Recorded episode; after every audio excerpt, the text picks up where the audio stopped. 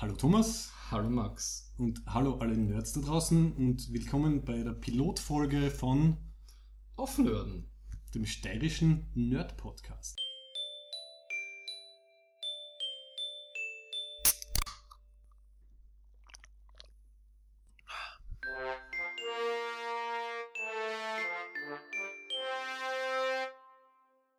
Auch in der Anfangssequenz zu erkennen, dass es die steirische Konnotation hat. Also jeder, der oft in der Straßenbahn fährt, wird, glaube ich, die ersten paar Töne erkannt haben. Ähm, wir haben das dann mit der Star Trek Fanfare ergänzt, wie ein echter Nerd das so machen würde. Wie du das machen würdest, das ist alles dein Verdienst. Das Intro dauert 16 Sekunden und hat 5 Stunden gebraucht. ich habe mich in, in Tonlehre und in diverse äh, Computerprogramme einlernen müssen. Ich bin mir sicher, dass noch kein einziger Sci-Fi-Regional-Podcast slash, äh, slash äh, Radioshow sich so intensiv auf die erste Pilotfolge vorbereitet hat wie wir. Nämlich mindestens 5 Tage, wobei geredet haben wir ja schon länger. Ja. Und ich sehe zwei, drei vollgeschriebene A4-Seiten vor dir mit Skript und ich habe ein bisschen was gekritzelt auf äh, eineinhalb A4-Seiten und das wird sicher. Die Idee ist vor äh, ungefähr drei, vier Wochen oder so entstanden. Ja. Ähm, vielleicht zur Erklärung, woher kennen wir uns damals? Vom Treckdiener Graz. Was gibt's- ist das, Max? Das gibt es seit 1994. Damals war irgendwie Star Trek die einzige äh, Science-Fiction-Kultur, die es irgendwie gegeben hat. Und in den USA hat sich halt der Begriff Track-Dinner ausgeprägt, von Track wie Star Trek und Dinner wie Dinner. Und inzwischen sind wir aber ein bisschen äh, breiter aufgestellt. Es umfasst mehr oder weniger alles, was mit äh, Serien schauen, Sci-Fi, Fantasy etc. zu tun hat. Ja. Und wir sind keine Star Trek-Fans mehr in dem engen Sinn, sondern einfach Geeks und Nerds, sagt man heute. Ja, so obwohl schön. Star Trek schon eine wesentliche, ich würde sagen, es ist der theoretische Überbau für, Ja, fürs ja. Schnitzel essen und Bier trinken. Das stimmt. Ja, meistens um Ja. kurz vor Mitternacht kommen wir dann alle wieder auf irgendeine Star Trek-Folge zurück, die irgendwie großartig oder furchtbar war. Ja. Und das verbindet uns irgendwie. Ähm, das gibt es seit 94, ich bin seit 95 dabei, mit zarten 15 Jahren dazugekommen. Und Thomas, wann was bei dir? Äh, 2002. Es gibt übrigens auch Beweisfotos. ähm, wir haben natürlich eine Website, die äh, ist äh, www.trackdinner-graz.org und wenn man sich ein bisschen weiterklickt, gibt es, glaube ich, seit eh, 2001, 2 Mhm, Seit ziemlich Fotos. genau, also von meinem ersten Track, den gibt es Fotos. Ich erkenne mich selbst fast nicht wieder. Das Trackdiener Bild Online Archiv ist äh, mehr oder weniger, äh, hat äh, Zeitrafferpotenzial, zu, f- wo man feststellen kann, wie man ausgeschaut hat im Monatsrhythmus. mit äh, Gewicht dazu, Gewicht weg, Haare dazu, Haare weg. Brille, keine Brille, Freundin, keine Freundin, Ja. alles erkennbar auf den Fotos.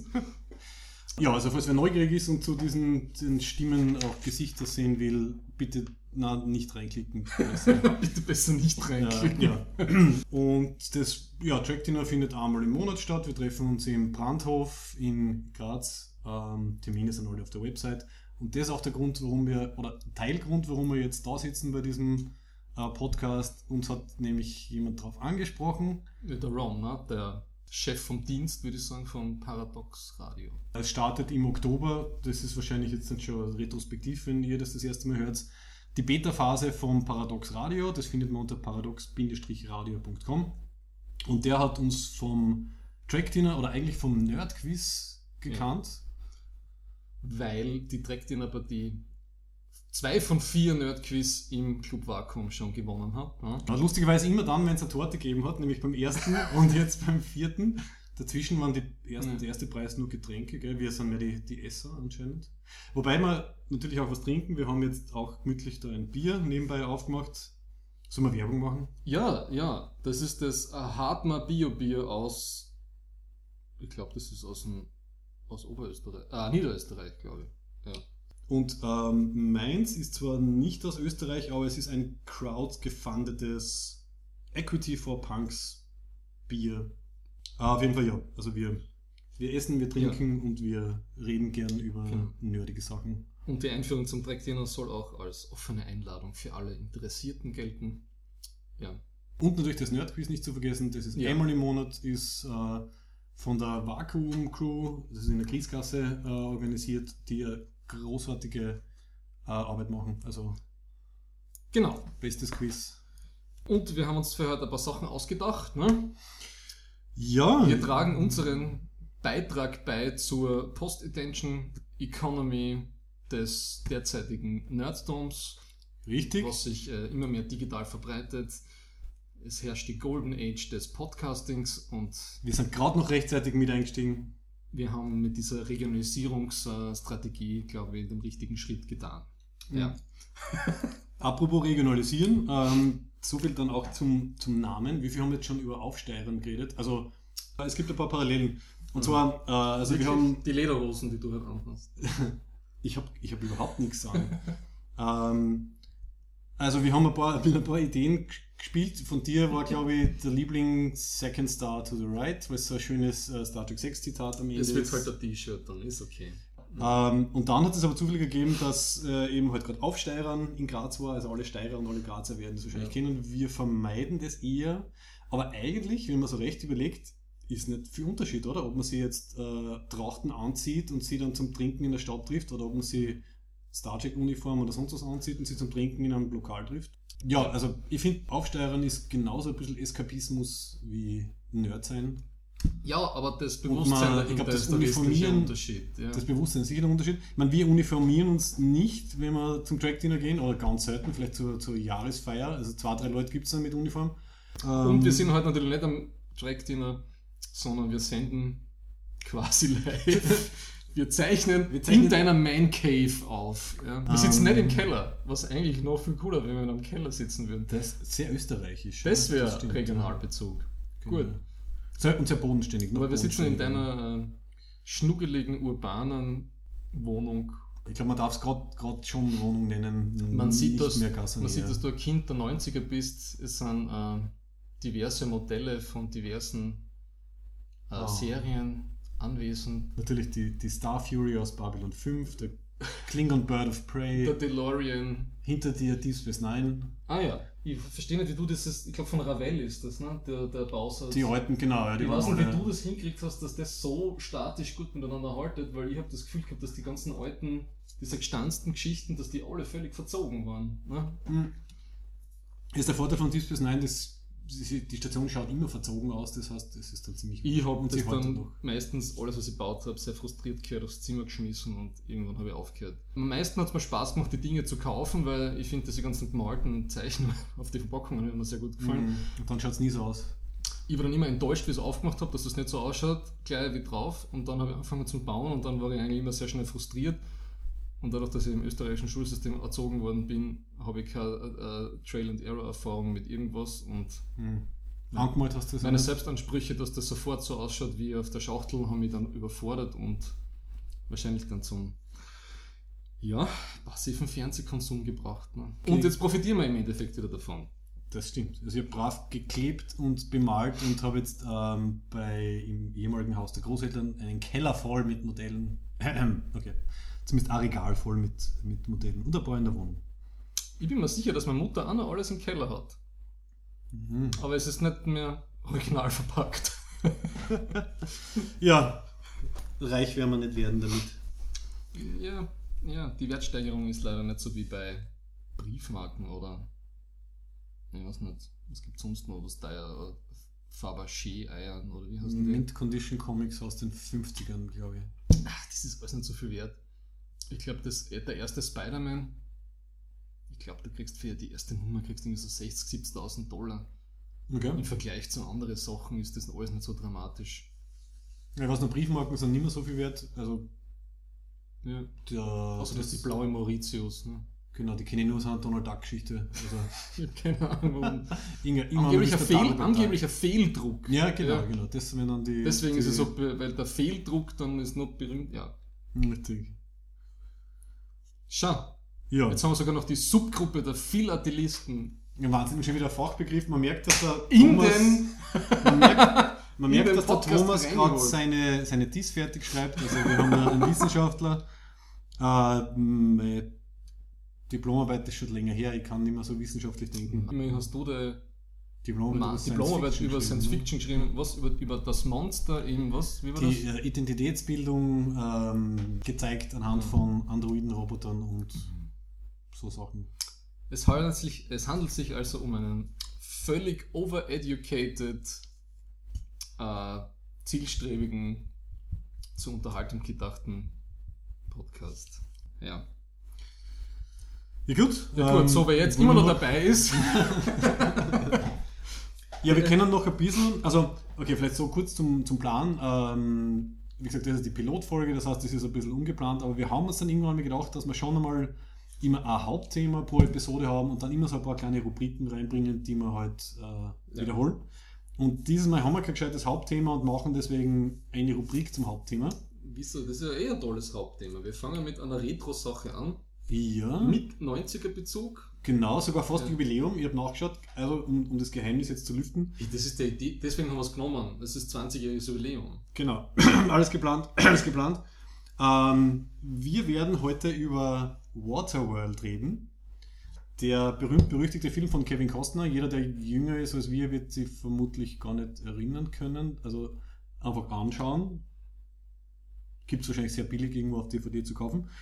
Oder noch günstiger im Internet. Oder vielleicht ist es irgendwo im Internet vom Lastwagen gefallen und dann findet man es. Einen digitalen Lastwagen. Genau. Auf jeden Fall, in Zukunft könnte es sein, dass es nur eine kurze Rubrik ist. Der Thomas und ich haben sehr oft sehr unterschiedliche Meinungen zu äh, diversen Filmen, Fernsehserien und sonstigen. Und wir haben vor, uns für jede Episode ein so ein Ding irgendwie herzunehmen und dann halt äh, drüber zu diskutieren. Und wir haben auch einen sehr netten Titel dafür gefunden. Und zwar There is so much love in this hate Ah, das habe ich schon wieder vergessen. Ja, genau. Genau. Ja. Also, there is so much love in this hate group. Das ist äh, ein sehr stark abgewandeltes Zitat aus einer True Blood Episode, das wir dann irgendwie so oft verwendet haben, dass wir glaubt haben, es ist das Originalzitat. Aber auch dafür haben wir ähm, einen Jingle gebaut und in dem Jingle werdet ihr jetzt das Originalzitat hören. Right here, right now, I feel more love in this hate group than I ever felt at church or basketball or anywhere for that matter. Okay, du hast jetzt die zweite Flasche vom Ja. Crowdfunded Dingsbier. Ja. Grünes, grünes Etikett statt braun. So, Max, jetzt erzähl mal, was Ja, dein Lieblingsfilm für einen Plot hat. Also, Waterworld ist meiner Meinung nach einer der unterschätztesten Filme. Zusammen mit Last Action Hero, würde ich mal sagen. Ich würde sagen, da sind Welten dazwischen, aber bitte. Okay, das heben wir uns dann fürs, fürs nächste Mal auf. Mhm. Also, ist von 1995, ich kann mich noch erinnern, den habe ich damals im, glaube ich, relativ neuen Lietzener Kino gesehen. Da hat die Obersteiermark erstmals großes Kino gekriegt und ich bin drin gesessen und ich war echt baff. Also, wahrscheinlich so wie Stichwort Regionalbezug aufnörden. Ja, genau, Ja. also Obersteiermark. Ähm, äh, was vielleicht so wie fast so, nein, nicht ganz so wie das erste Mal Star Wars schauen, aber es hat mir auf jeden Fall ziemlich umgehauen. Ähm, da haben, haben wir dann, glaube ich, sofort den Soundtrack gekauft, wie es ihn dann gegeben hat. Den Soundtrack? Den Soundtrack finde ich auch großartig. Wow. Das Also, ist, mhm. Der begleitet mich seit ich ja, 15 bin. Das war im gleichen Jahr, wie ich zum Track gekommen bin, war Waterworld im Kino. du, jetzt, Als ob's geplant wäre? Es erklärt jetzt einiges, ne? Ich habe das. Gefühl, wir lernen uns jetzt besser kennen. Das ist wirklich jetzt interessant. Und das ja. tut mir dann echt schon leid, was ich alles über den Film sagen werde. Ne? okay. Also für das da biografische Bezüge, dass sie emotional irgendwie eingebettet sind bei dir. Okay, aber reden wir weiter. Ja, und seitdem bin ich irgendwie der einzige Verteidiger von Waterworld, vor allem in der Track-Runde und, und, und bei, bei Ja. diversen anderen Runden. Ich habe mir gedacht, das ist Voyager, aber bitte, heute ist es Waterworld. Das, das, Ja. kommt dann, das kommt dann beim nächsten Mal, genau. Über Star Trek Voyager haben wir auch sehr unterschiedliche Meinungen. Mhm. Ja, also auf jeden Fall äh, damals der teuerste Film aller Zeiten und heute inflationsbereinigt immer noch der neunt-teuerste Film. Das ist, weil äh, die Dodel keine Wetterkarten anschauen können und ihnen das Set, das Multimillionen-Dollar Offshore-Set, glaube ich, zweimal oder einmal weggespült worden ist. Also mindestens, mindestens Ja. einmal, ja. Es haben, die haben das dort bei Hawaii neben, neben der Hauptinsel hinbaut und es ist ihnen mindestens einmal echt äh, Es war ein Hurricane, ein. Hurricane. Ich glaube, zweimal haben sie die, Film, haben sie die Arbeiten unterbrechen müssen. Ja. Ähm, Also insofern, sie haben ein bisschen Pech gehabt. Er hat mit 100 Millionen budgetiert angefangen, hat am Ende dann 175 Millionen gekostet, mit Werbung und so weiter 235 und hat es halt dann nicht geschafft, das gleich wieder einzuspielen, weil amerikanische äh, Produzenten haben das ja gern, wenn man gleich an der Box Office das Geld wieder reinkriegt. Aber insgesamt hat es dann hingehauen. ich glaube, es war angeschaut. Nullsummenspiel insgesamt. Insgesamt hat es sogar ein bisschen einen Profit gemacht, also mit internationalen Einnahmen und, und Ja. DVD-Verkäufen und so weiter hat es dann irgendwie hingehauen. Und war anscheinend eine ziemliche Strapaze, Äh, der Kevin Costner war laut Wikipedia 157 Tage am Set, hat sechs Tage Wochen gehabt ähm, und hat sich im Unvorstellbar. und hat sich im Verlauf der Dreharbeiten mit dem Regisseur Der aber ein Buddy von ihm war, den er rein reklamiert hat. Nur Buddy, naja, rein reklamiert, sie haben schon drei Sachen vorher zusammen gemacht. Buddy wollte dann warum- halt nicht so, wie Kevin Costner wollte. Ist, geht das jetzt weiter? Ja. Sehr gut. Es hat sich kurz der Bildschirm schon eingeschaltet unserem Aufnahmegerät. Die haben schon eine gute Zusammenarbeit gehabt, haben schon drei Filme zusammen gemacht und natürlich hat er gesagt, du, ähm, Kevin glaub, Reynolds oder wie der heißt. Kevin Reynolds hat dann ein, äh, der Drei-Stunden-Fassung äh, abgeliefert. Kevin Costner hat gesagt, oh Gott, nein, das geht nicht. Äh, mit Wyatt Earp hat er schon so schlechte Erfahrungen gemacht. Und dann ist lustigerweise der Joss Whedon, von dem ich eigentlich ein Riesenfan bin, ist eingeflogen worden, um Mhm. letzte äh, Skript-Umstellungen, Umschreibungen zu machen. Laut Joss Whedon, Seven Weeks of Hell. Genau, Seven Weeks of Hell. Äh, Also hat er als Script-Doktor, nennt man das, dann quasi die, die Kinofassung draus gemacht, die dann 2 Stunden 5 Minuten war oder 2 Stunden 10 Minuten statt 3 Stunden. Laut ihm war das, ich habe dann ein bisschen recherchiert, laut ihm war das die negative Erfahrung, die ihn dann vom Film wieder weggebracht hat und danach hat er dann Buffy gemacht. Ja. Okay, also schau, ist alles für was gut. ja.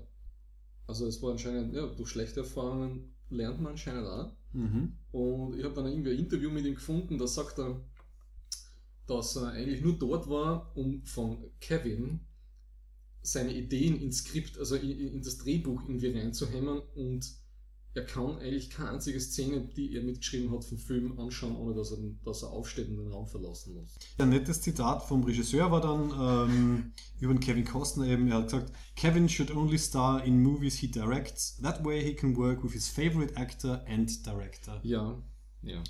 Wie dem auch sei, ich glaube, Kevin Costner ist halt auch einer, der halt, ja, irgendwie halt seine, seine Sache durchziehen will. Und ich bin ihm sehr dankbar dafür. Ich finde, es ist Ja. ein großartiger Film. Und wir haben uns den angeschaut, und zwar der Thomas die reguläre Fassung und ich zum zweiten Mal jetzt eben diesen Extended Cut, der dann doch rauskommen ist. Ich habe gewusst, dass die Kinofassung reicht. Ja.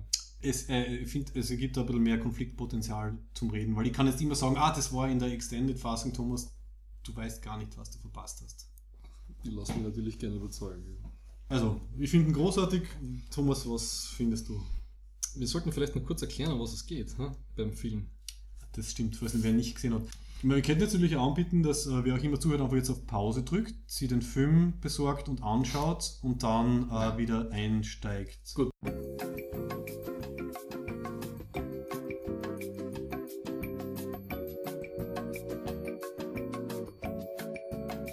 Für alle, die das jetzt nicht gemacht haben, es ist schnell zusammengefasst. Die Erde ist übergegangen, weil die Polkappen abgeschmolzen sind, äh, auf äh, physikalisch völlig unmögliche Höhen. Und äh, die Überbleibsel, die Residuen der Menschheit, paddeln auf irgendwelchen Mad Max-mäßigen Flosen und, und, und Schiffchen herum. Und äh, es gibt den Mythos von Dryland, also das trockene Land, und das suchen alle. Ja. Und Mhm. dann taucht Kevin Costner auf. Mit einem der besten, der besten Film-Intros aller Zeiten, meiner Meinung nach. Erstens ähm, die wunderbare Verwendung vom Universal-Logo. Der beste Teil vom Film, der Universal-Logo, äh, Direct Cut into the Plot Genau. by Animation. Die Kontinente vom Universal-Logo gehen unter. Man weiß eigentlich schon, äh, um was es geht. Mhm. Und dann dieses wunderbare, wir, wir zoomen runter auf Kevin Costner, auf seinem großartigen Trimaran. Ja. Und was sehen wir als erstes? Kevin Costner von hinten, wie er in eine Flasche pinkelt.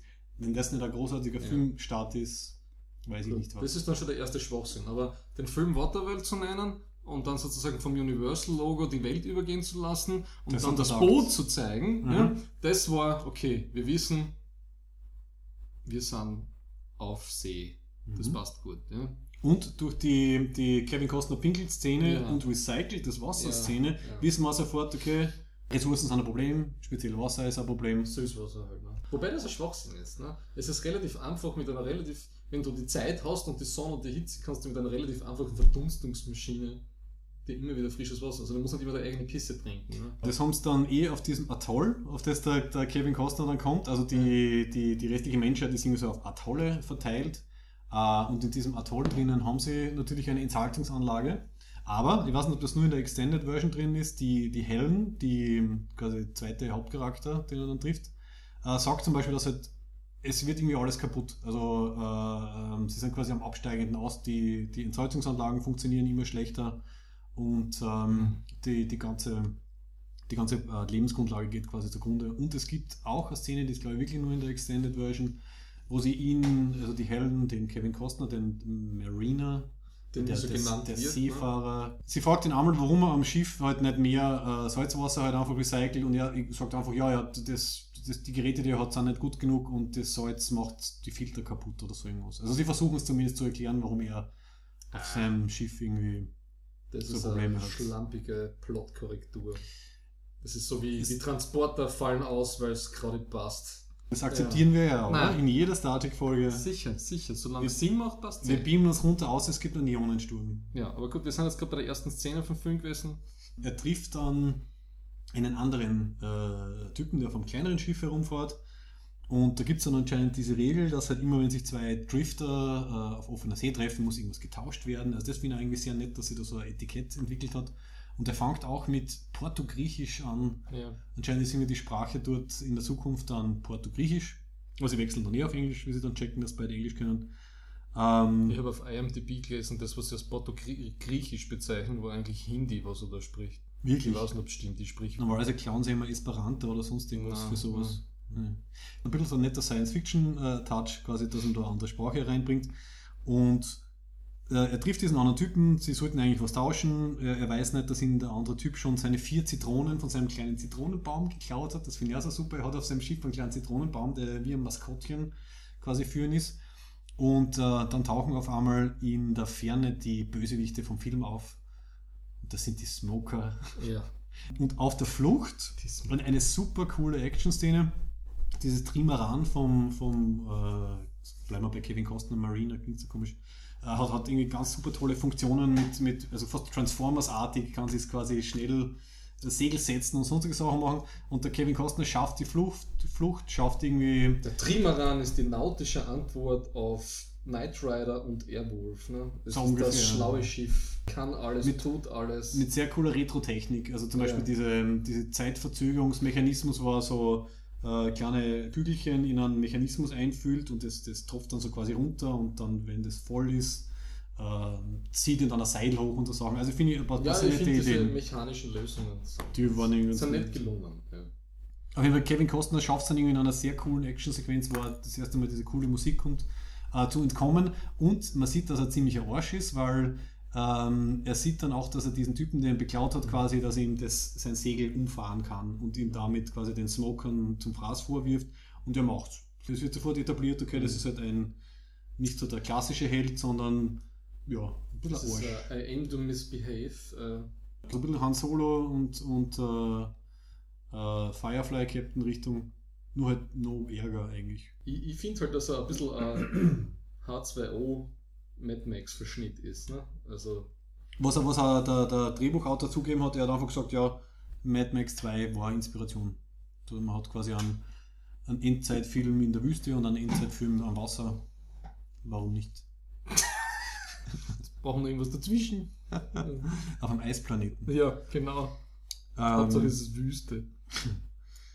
Und das ist immer was zu wenig. Na, jedenfalls finden sie dann das kleine Mädel da. Ne?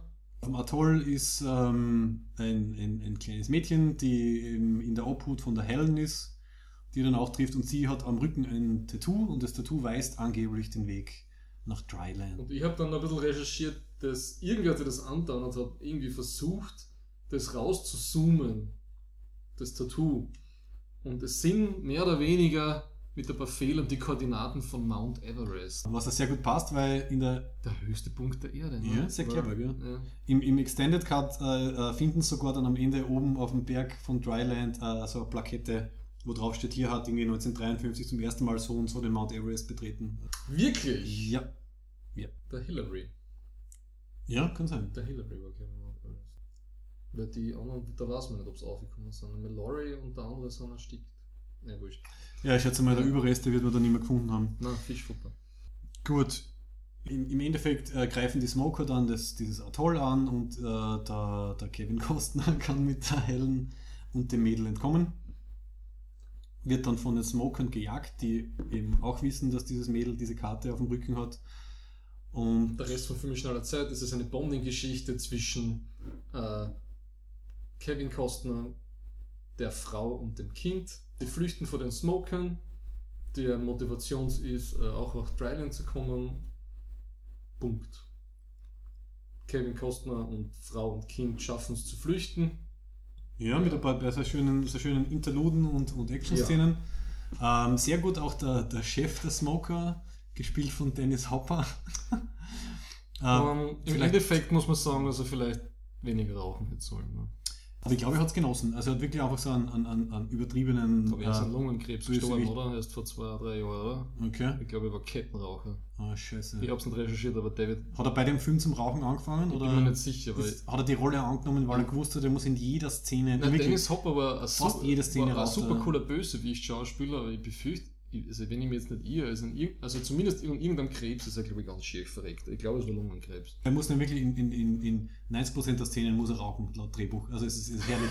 Jede, die, man könnte das Supercut Sie machen. ja. Smoker, weil sie sinnbildlich die fossile Katastrophe und die fossile Hybris unserer Generation und unseres Zeitalters ne, Genau. spiegeln. Also, also insofern Aufgabe sehr, jeder guter Seife ist. sehr, Ne? sehr satirische Bösewichte. Also diese Smoker mit Dennis Hopper ähm, ähm, als Anführer sind auf einem riesengroßen verrosteten Öltanker. Und, was, und wie heißt der Öltanker? Die Ex und Valdez, wie man dann feststellt. Das ist wirklich genau. der größte Schwachsinn an dem Film. Ich finde, das war ein netter Gag am Ende. Dass das 200 Jahre später der gleiche Tanker ist, der Alaska verseucht hat. Ne?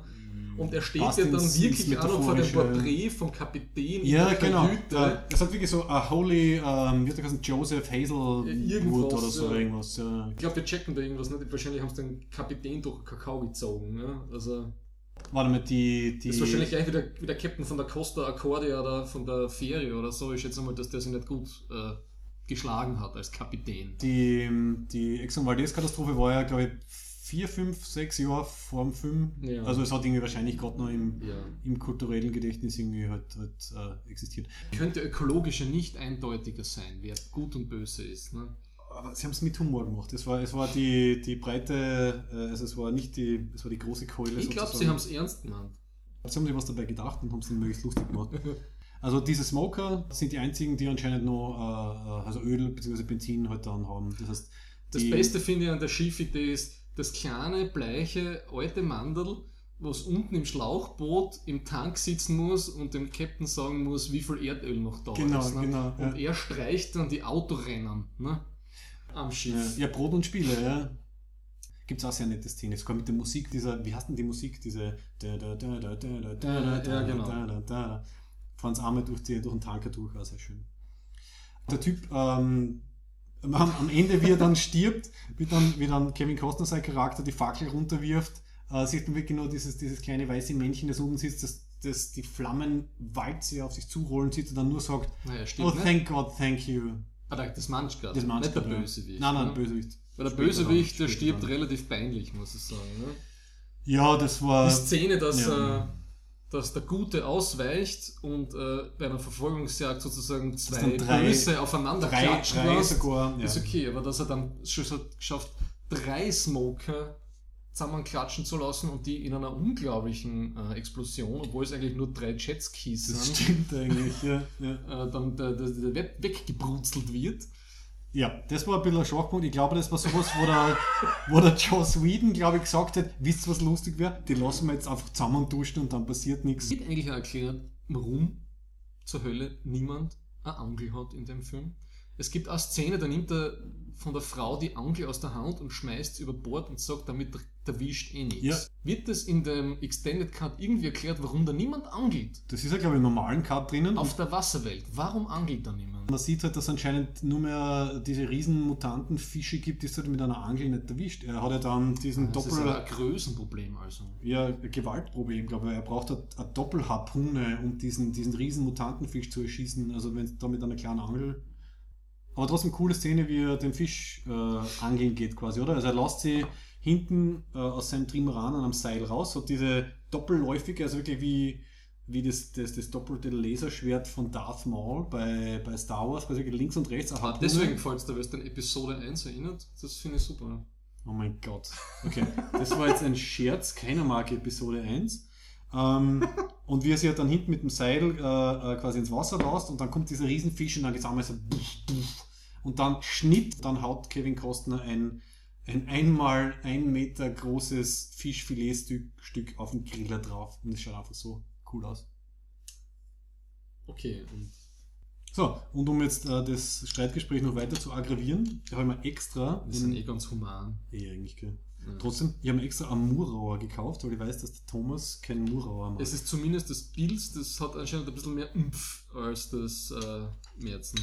Ja, aber ich finde, sie haben das mit den, mit den Smokern und, ähm, und äh, was nicht, dass die das Sinnbildliche der fossilen, äh, des fossilen Wahnsinns, an dem wir betreiben, ein bisschen über, über, über, überzogen. Also, weil, ich meine, Entschuldigung, bei der, bei der Schlussszene sind ungefähr was nicht, 2000 Leute auf dieser Exxon Valdez Na, sag mal, sag mal 300. Und er steht oben so wie, was nicht, beim letzten Mad Max, der, der wie heißt der, der Immortan Joe ja, und wirft dann so ein paar Spam-Schinkenkanister Ja, genau. runter und die mampfen dann alle unten. ja, und Und der er haltet eine völlig widersinnige FPÖ-Rede über. Das ist ja das Großartige, oder? Also wie quasi Ja. ein bisschen eine Politpersiflage. Er behauptet quasi, dass er weiß, wohin sie rudern müssen. Und er sagt dann irgendwie, na, ist wurscht, sie wissen das nicht, dass ich es nicht weiß und die rudern, sie- rudern sicher jetzt einen Monat lang, bevor sie irgendwie draufkommen. Ja, das hat mir überhaupt nicht gedacht, dass das ein Ruderboot dann auch noch ist. Ne? Wirklich ein Ben Hur. Ben Hur, ben Hur Noch mehr, noch mehr Symbolik, dass wir Sklaven einer, einer nicht sustainable äh, Wirtschaftsordnung sind, finde ich sehr schön. Und das schon in den 90ern, Ja. wo alles noch lustig war. Mhm. 20 Jahre später. Hm? Hat sich nichts gebessert, ja. VW hat gerade zugeben müssen, dass sie alle ihre, ihre Abgasemissionswerte gefälscht haben. So viel dazu. VW, die Smoker der Gegenwart. Richtig. Naja, was mir dann auch aufgefallen ist, ähm, die Schießereien im Film ähm, haben mich sehr an äh, die TV-Serie A-Team erinnert. Ne? Okay, es, es, es duscht viel, aber man Es sieht kein duscht Blut. viel, aber es passiert nichts. Okay. Und der gute Kevin Costner kriegt einmal einen Schuss irgendwie in die Leiste oder in die Lende. Ja, ja. Er, bl er blutet ein bisschen, aber er schluckt es einfach weg, weil er hat eigentlich keine Zeit zum Bluten. Ne? Das stimmt. Das ist eigentlich relativ Ja. sinnlos, gell? Weil normalerweise sagt man, okay, der Held ist jetzt dann total eingeschränkt, dadurch, dass er halt Ja. verletzt worden ist. Es war anscheinend unangenehm, war es ihm, aber im Endeffekt. Ich habe nicht so das Gefühl gehabt, dass ihm so viel irgendwie was passieren kann, ne? weil Hm. es gibt dann so diese, ich kille, ich kille auf der Exxon Valdez, wenn ich das Mädel befreie, jeden aus dem Hinterhalt. Mhm. Ja, da wird er ein bisschen zum Rambo. Ja, also es fehlt irgendwie Ja. die Rambos 2 Szene, wo er sich äh, den, den Hüftdurchschuss, ne, der ja immer sehr beliebt ist, weil das praktisch Ja, eine viel passieren kann. Ja. Körperregion ist, die man anscheinend leicht durchschießen kann, Ja. ohne größere Konsequenzen. Es fehlt so die, ich tu mir äh, Schießpulver rein und brenne mich aus Szene. Ne? Eine der besten Rambo-Szenen, das Ja. fehlt im Waterworld. Ja. Den zweiten Rambo habe ich nicht gesehen. Du hast den zweiten Rambo nicht gesehen. Ich glaube zumindest nicht. Oder ich habe Hotshots so oft gesehen, dass, ich, dass Ja, das ja. überlagert hat. Nein, Hotshots ist auch okay, aber Rambo, Rambo 1 bis 3, Ja. Ich finde ich, erklärt einiges. erklärt zumindest, äh, was nicht, das 80er und 90er Welt, Weltfeindbild der USA. Ne? Rambo 3 am Schluss ist ja den tapferen Fighter, äh, Kämpfern von Afghanistan, aka Taliban, gewidmet. Oh mein Gott, peinlich. Da gibt es sicher DVD-Version, wo sie das rausgeschnitten haben. ja, oder? das kommt der Rambo 5 Okay. und rat einmal, wer der Feind ist. Äh, ISIS. So ist es. Geil. Okay. Ja, danke. Ich glaube, das muss ich nicht sehen. Ähm, ja, aber das war sowieso verdorben. Also gleich wie, wie Spaceballs vor Star Wars gesehen habe, habe ich Hotshots 2 vor Rambo gesehen. Du hast die Also, Persiflagen vor dem Grundmaterial gesehen. trotzdem lustig gefunden. Also als Mhm. Jugendlicher ist man leicht zu begeistern. Ja, wie gesagt, wir sind Kinder der 90er. Ne? Aber, um wieder so an Waterworld anzuknüpfen, es gibt sehr wohl Filme, die mir als Jugendlicher sehr taugt haben und dann habe ich es nochmal angeschaut später und ich habe gesehen, dass sie irgendwie nicht gut waren. Ja, das war bei Independence Day, war das so. Ich habe das letzte Mal Glitten über den bei uns geschaut. Habe ich nicht so arg gefunden. Der Der, war der, so ist schon so, der ist schon so, der ist schon so irgendwie eine Selbstpersiflage fast durch die, Ja. die, die Medienrezeption einfach. Ich habe Waterworld beim Anschauen nach 20 Jahren besser gefunden als Independence Day. Und ich habe Waterworld immer noch sehr gut gefunden und das wundert mich eben. Also es gibt jede Menge Kindheits- und Jugendfilme, die ich total überschätzt habe, aber Waterworld kann ich mir echt alle zwei, drei Jahre wieder anschauen und ich finde ihn wirklich immer gut. Also ich habe jetzt nach 20 Jahren, glaube ich, wieder gesehen und das hat so passt jetzt. Er hat zumindest schöne Bilder. Mhm. Ähm, er hat eine weibliche Hauptdarstellerin, die relativ versagt. Die hat er nach dem Film nie wieder was gerissen. Die war ja vorhin Basic Instinct. Ja, das habe ich ja noch extra mal nachgeschaut. Ja. Puh. Und hast du gewusst, dass sie für diese eine äh, Nacktszene von hinten ein Body-Double genommen hat? Okay, okay. Das ist nicht sie selber, das merkst du dann auch, weil das Body-Double hat ungefähr die dreifache Schultermuskulatur oder Rückenmuskulatur von ihr. Sie hat dann selber das Body-Double am Set ausgesucht. Von, also drei Frauen haben sich dann sind zu ihr in ihren, was nicht, Kondo gekommen okay. haben sie sich entblößt vor ihr. Sie hat eine ausgesucht. Der Basic Ja. Instinct, äh, die Szenen sind wesentlich ähm, freizügiger, Mhm, sexualisierter. Mhm. Vielleicht hat sie schon schlechte, hat Ja. schlechte Erfahrungen mit dem Kevin Costner Nein, sie hat es davor und dann, ich glaube, das muss an Kevin Costner liegen. Ja, Ja. okay. Kevin Costner, es ist ja, äh, hast du das gelesen, dass es äh, im Sinne von sozialer Ungleichheit eine sehr bedenkliche Produktion war? Ja. Meine, okay, man muss sagen, er hat ungefähr was, 25 Millionen selber investiert in den Film. Und er hat in einem Strand-Luxus-Air-Conditioned Haus gewohnt und der Rest von allen waren in irgendwelchen, mit ir irgendwelchen Kondos am Strand, die nicht klimatisiert waren. Okay. Und das war totale schlechte Stimmung und Unstimmigkeit am Set, weil der Kevin der Einzige war, ist, der, wenn er nicht gearbeitet hat, nicht geschwitzt hat. Und alle anderen sind äh, gebrütet worden in ihren äh, Unterkünften. Okay, wobei vielleicht war es fair, weil wie am Anfang Vielleicht. gesagt, er hat. nein, nein, nein, er hat. Nein, nur unter, der, unter dem Gesichtspunkt, wie am Anfang äh, zitiert, dass er quasi ein, ein halbes Jahr bei den Dreharbeiten verbraucht hat und, und mit nur einem Tag in der Woche frei. Also. Und was ja die anderen Schauspieler und Schauspielerinnen waren, haben ja nicht die, die gleiche Drehzeit einfach gehabt. Also ich, ich denke mal, es ist glaube ich okay, wenn es quasi für zwei Wochen Drehzeit in einer mittelmäßigen Äh, zumindest. Bude unterbraucht bist oder ob du jetzt ein halbes Jahr irgendwo bist. Also, Und es hat am großen Set hat's keine Toiletten gegeben. Sie haben immer extra alle Menschen, die am Set waren, unter, sie haben unterbrechen müssen, wenn er aufs Klo hat müssen und dann sind sie mit einem Schiff zu irgendeinem anderen Schiff gefahren worden, gefahren worden wo irgendwie fünf Dixie-Klos oben gestanden sind, haben sie alle erleichtern dürfen und dann sind sie wieder zurückgeschippert worden. Ja? Also vor allem irgendwie ein Scheißhaus auf so einem Set zu installieren, wo eh unten alles Wasser ist, äh, ist jetzt glaube ich jetzt nicht so die Dramatik. interessant. Wo hast du das gelesen, bitte? Ich habe recherchiert. Du hast recherchiert. Ich habe zwar nicht so viele Notizen wie du von mir, aber ich habe Mhm. Ich habe natürlich meine Quellen, ne? ich habe meine Recherchefähigkeiten. Weißt du, wenn es jetzt ein gescheites Interview wäre, dann würdest du jetzt eine Tafel hochhalten, wo dann draufsteht, ähm, Die Tafel fangen wir an. Ja, genau. woher das Na, kommt. jedenfalls das mit, das mit dieser, das mit dieser, äh, es ist kein Frontal Nudity, sondern es ist eine Back, Back Nudity, dass die, wie heißt sie, die Schauspielerin? Triple Horn. Ich weiß nicht, wie man den Vornamen es in dem ausspricht. Film, das hat mich fasziniert. Chin? Ich finde das generell eine faszinierende Geschichte, dass, dass, dass die Tendenz gibt, Nacktszenen mit Menschen zu machen.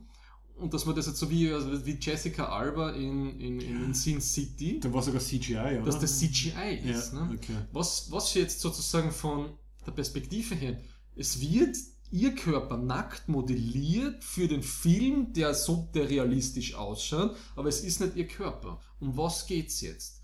Es wird sozusagen gleich ausschauen, wenn es eh selber nackt im Set wäre Ja, ja.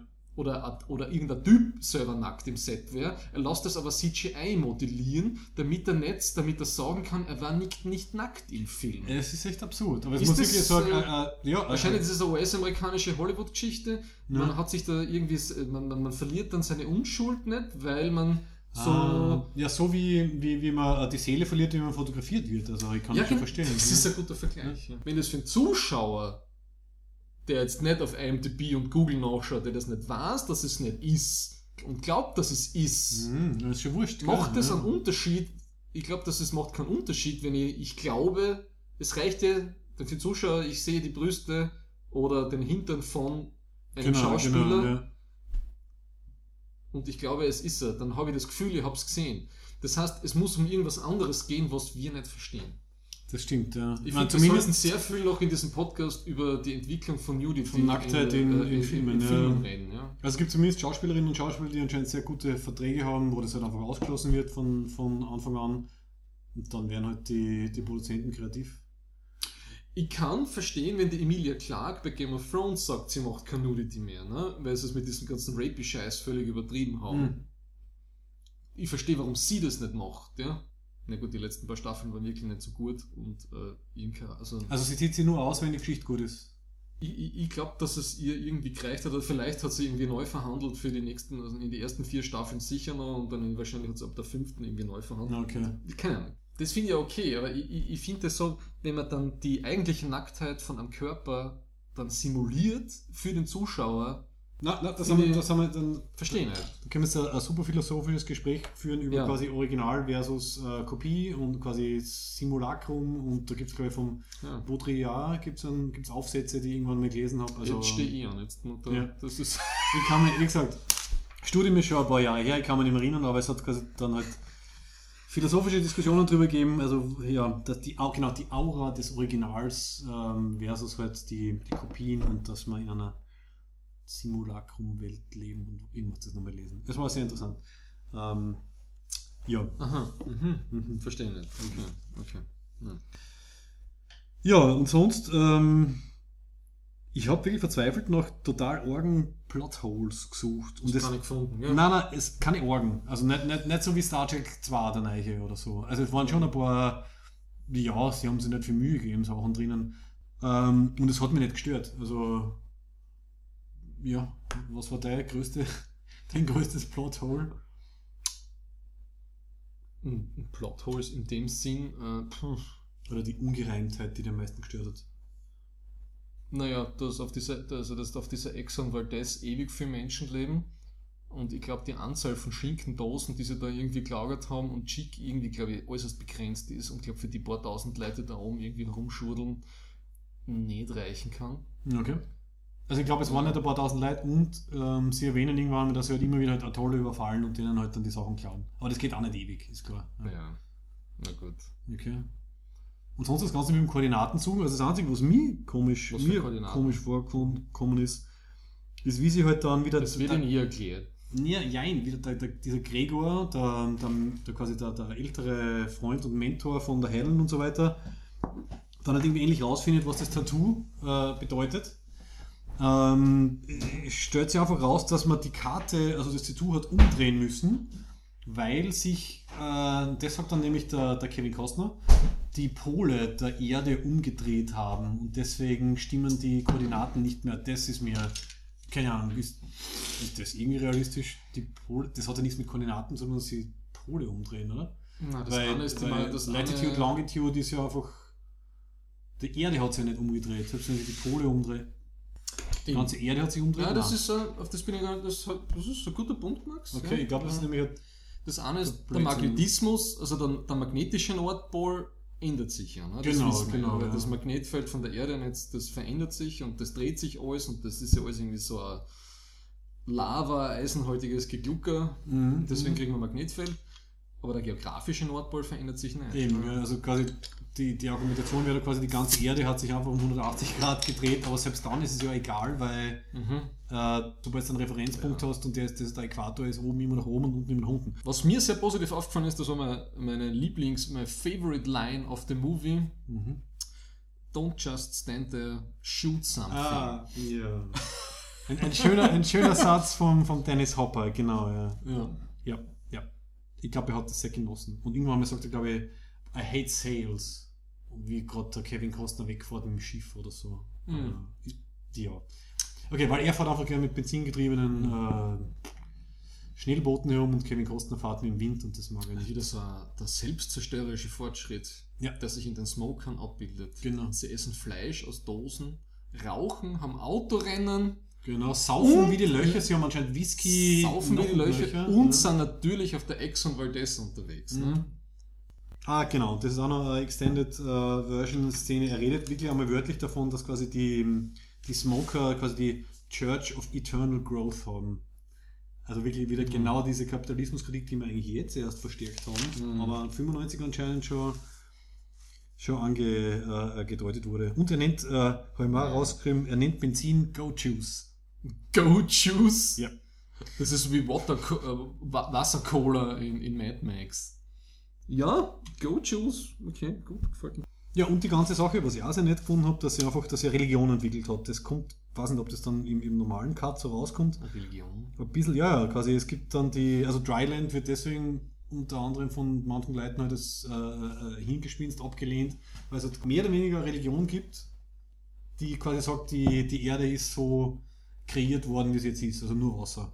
Und deswegen kann es Dryland nicht geben. Die haben praktisch schon die ganzen Kreationisten Genau. präantizipiert Ja, ja. in dem Film. Also Kreationismuskritik, Kapitalismuskritik, ähm, nicht zu unterschätzen. Okay, ja gut. Dann, was ist das Fazit? Also ich finde ihn immer noch großartig. Das Positive, was mich am Schluss überrascht hat, dass er nicht auf der Insel bleibt, Mhm. ne? Mhm. weil er die Landkrankheit hat. Genau, das finde ich so herzig. Ja. Weil er anscheinend auf festem Boden nicht stehen kann und dann wird ihm irgendwie mulmig. Aber ich verstehe nicht, warum er dann das die Frau und das Kind allein lässt. Ne? ja, es ist ein bisschen komisch, weil im Endeffekt schaffen es ja nur er, der Kevin Costner, dann die Triple Horn, also die Helm, das Kind, der Gregor, der alte Mann und der, dieser ehemalige Bürgermeister oder so Ja. Atoll hin. Das heißt eigentlich zu wenig, um eine, eine neue Zivilisation Zum aufzubauen. Fortbestand der menschlichen Spezies. ähm, Reicht's nicht. Ja. Inter Interbreeding Forecast. wobei, das finde ich irgendwie ganz nett dann wieder. Das heißt, die, sie wollen wirklich einfach nur nach Dryland. Sie wollen auf, äh, auf Mhm. festen Boden und es geht ihnen nicht darum, die Menschheit fortzusetzen, sondern sie wollen einfach eine Ruhe haben. Sie wollen einfach dort leben und aus. Also Was finde ich ein Plothole ist, ist, das kleine Kind kann kommt von dort, Achso, ja. Und hat überlebt. hat und, überlebt. ähm, das, das Tattoo hat sich nicht verändert. sie tun so, als ob das schon so lange her wäre. Und dann kommen sie dorthin und dann sind die dort schon eigentlich völlig mumifiziert, die Eltern von ihr da. Ja, das macht keinen Sinn. Also erstens, dass sie das überlebt einfach, weil die. Erstens, wer hat die von dort geholt? Wie kommt die dorthin? Und warum da tätowieren die Leute, die dort sind, dem kleinen Mädel das auf dem Rücken? Ja. Meine Ja, man, außer sie waren die einzige letzten- Tochter, die in der Postapokalypse habe, schicke mit einem Tattoo, was man nicht entziffern kann, weil es auf Chinesisch oder Japanisch ist, Hm. auf Waterworld raus, damit die Smoker mich finden. Also das macht überhaupt keinen Es Sinn. ist Schwachsinn, ja. Weil wie wir aus der blauen Lagune wissen können, äh, der Jugendliche sehr wohl allein auf einer Insel überleben. Mila Jovovic, ne, war die blaue Lagune der Alliance, oder? Boah, keine Ahnung. Mila Jovic und der Schauspieler von der Blauen Lagune, die haben mit Nudity in dem Film kein Problem. Das ist sicher kein CGI. Ja, genau. Aber die, aber die scheißt sie die scheißt sie generell relativ wenig. Ja, also, mhm. Fazit. Es findet sich sehr viel Gegenwartskritik in Waterworld. Erstaunlich, gell? Ja, die schauspielerische Leistung ist äh, bescheiden. Es gibt ein paar nette Bildchen zum Schauen. Die Szenerie ist nett. Ja. Es ist ein bisschen äh, eben ein H2O Mad Max Rip-Off, aber für so zwischendurch kann man durchaus anschauen, wenn man nicht allzu viel drüber nachdenkt. Okay.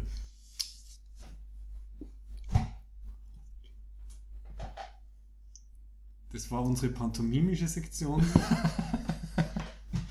Ähm, als Betthupferl gibt es, haben wir uns gedacht, zu jedem Podcast eine Weisheit aus dem Star Trek-Universum in Form der Ferengi Erwerbsregel oder auch Rule of Acquisition.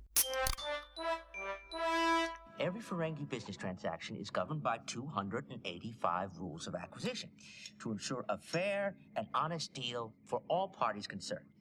Well, most of them anyway. Genau.